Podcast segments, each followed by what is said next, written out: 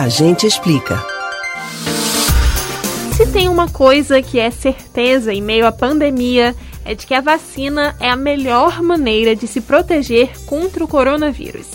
Quem se vacina e se contamina com a doença enfrenta a infecção de maneira mais leve e contribui com a diminuição dos casos de internação.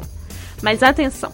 Se você acha que está tudo bem visitar a sua tia, o seu avô ou a sua avó porque eles estão vacinados, muita calma nessa hora.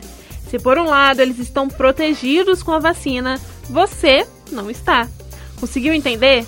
É que vacinados continuam espalhando o vírus caso estejam com ele. Por isso, a atenção precisa continuar redobrada para o bem de todos. Mas você entende o motivo disso acontecer? A gente explica.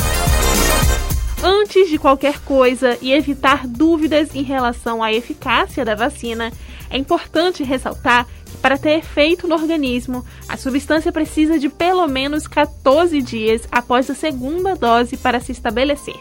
Também é importante lembrar que as vacinas não causam a doença, elas carregam um antígeno, que é um pedacinho do vírus ou vírus inteiro inativado, incapaz de gerar uma infecção, que aciona nosso sistema imunológico para criar barreiras contra o vírus verdadeiro. Sintomas como febre e dores após a vacinação são comuns e não significa que você está adoecendo como muitas pessoas acreditam, mas sim que o seu sistema imunológico está trabalhando, reagindo.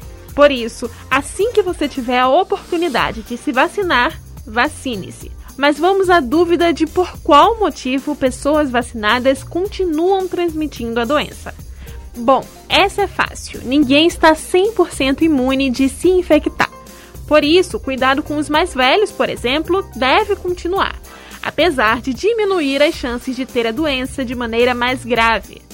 Importante lembrar que a doença segue correndo entre as pessoas, mas que assim como é mais difícil alguém vacinado ter a doença, acabam também sendo mais raros os casos em que vacinados contaminados contaminem outras pessoas.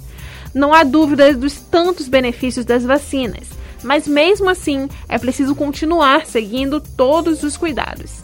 Higiene, distanciamento e principalmente o uso de máscaras não podem ser descartados. Você pode ouvir novamente o conteúdo desses e de outros a gente explica no site da Rádio Jornal ou nos principais aplicativos de podcast: Spotify, Deezer, Google e Apple Podcasts. Beatriz Albuquerque para o Rádio Livre.